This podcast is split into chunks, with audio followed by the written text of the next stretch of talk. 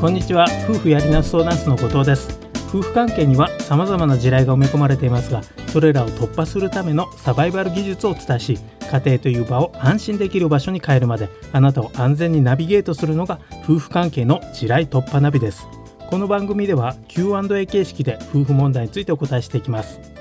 さて今回の話題なんですけれども今回は離婚回避のカウンセリングや相談を進めていく上でのポイントや注意点についてお伝えしていきたいと思います。ところでですね、えー、カウンセリングというとどんなイメージがあるでしょうか？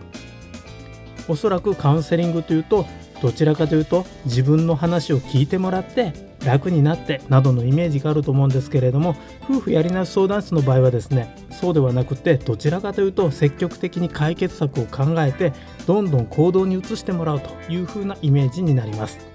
でその相談を受ける際にいくつかの種類があるんですけれども例えば別居を解消したいとかですね夫婦喧嘩を減らしたいとかあるとあるんですけれどもその中でも今回は離婚回避の相談を進めていく上でのポイントとか注意点についてお伝えしていければいいなと思っています。ではですね今日のご質問内容をお伝えしていきます。今夫から離婚を要求されてます。カウンセリングを受けてどうにか離婚を回避したいと思っているのですがカウンセリングを受ける際のポイントとか注意点はありますか？ということですね。で離婚回避のカウンセリングを受ける上で一番注意しなければいけないということは他のカウンセリングの種類とは違ってですねスピードが求められるという点です。離婚危機が迫ってるわけですからゆっくりですねああでもないこうでもないというふうに検討してる時間的な余裕っていうのはあまりないことが多いです。ですからどちらかというとねどんどんどんどん次にやることを決めてそれを行動に移してもらうということが大切です。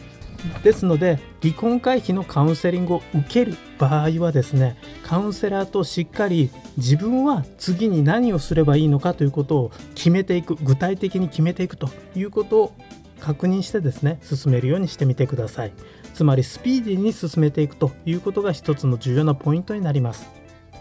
ただですね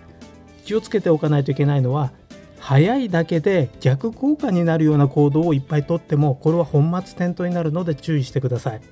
つまりスピードが求められますけれども同時に正確さも求められるということです。テキパキと進めていくということは大切なんですけれども精度の高いことをするということも忘れないようにしておいてください。ただですねスピードを速めれば精度は落ちるし精度を高めようとしたらスピードが落ちるのでそのバランスを保つっていうことが非常に難しいと思うんですよね。でじゃあどうすればいいんだということなんですけれどもそれをする方法が一つあります。それは何かというと自分のすでにあるリソースを使うという方法です。離婚危機が迫っている時などの緊急な時に全く新しいことをして離婚を回避しようとするっていうのは少し現実的ではありません。例えば全く新しい話し合いの方法をこれから身につけて離婚を回避していこうというふうに思ってもですねそもそもその方法を身につけるのに一体どれだけ時間がかかるんだという話になります。でそれを身につけているうちに離婚になってしまったら全然意味がないじゃないですか。なので全く新しいことをするというよりはどちらかというと今自分がすでに持っているリソースを使って離婚を回避していくということが重要になってきます。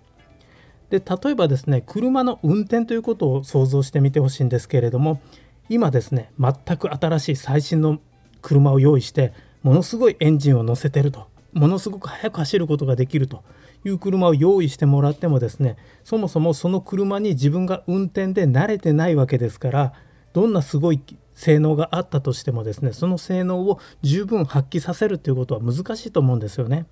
それよりもすでに自分が乗り慣れた車を使ってもらう方が安全に運転できる上おそらくスピードもその最新の車よりも自分が乗り慣れてくる乗り慣れている車の方が圧倒的に速く走らせることができると思います。これと同じように離婚回避のことを考える時も全く新しいことをしようとするのではなくてすでに自分が持っているリソースを積極的に活用することで離婚回避を進めていくということを忘れないようにしておいていただけたらと思います。では今回のポッドキャストはここまでにしたいと思います。この番組に質問や相談をしてみたいという人は是非番組概要欄から専用フォームでご質問ください。それとよろしければ今のうちにこの番組をフォローしていただくと大変嬉しいです。ではまた次回お会いいたしましょう。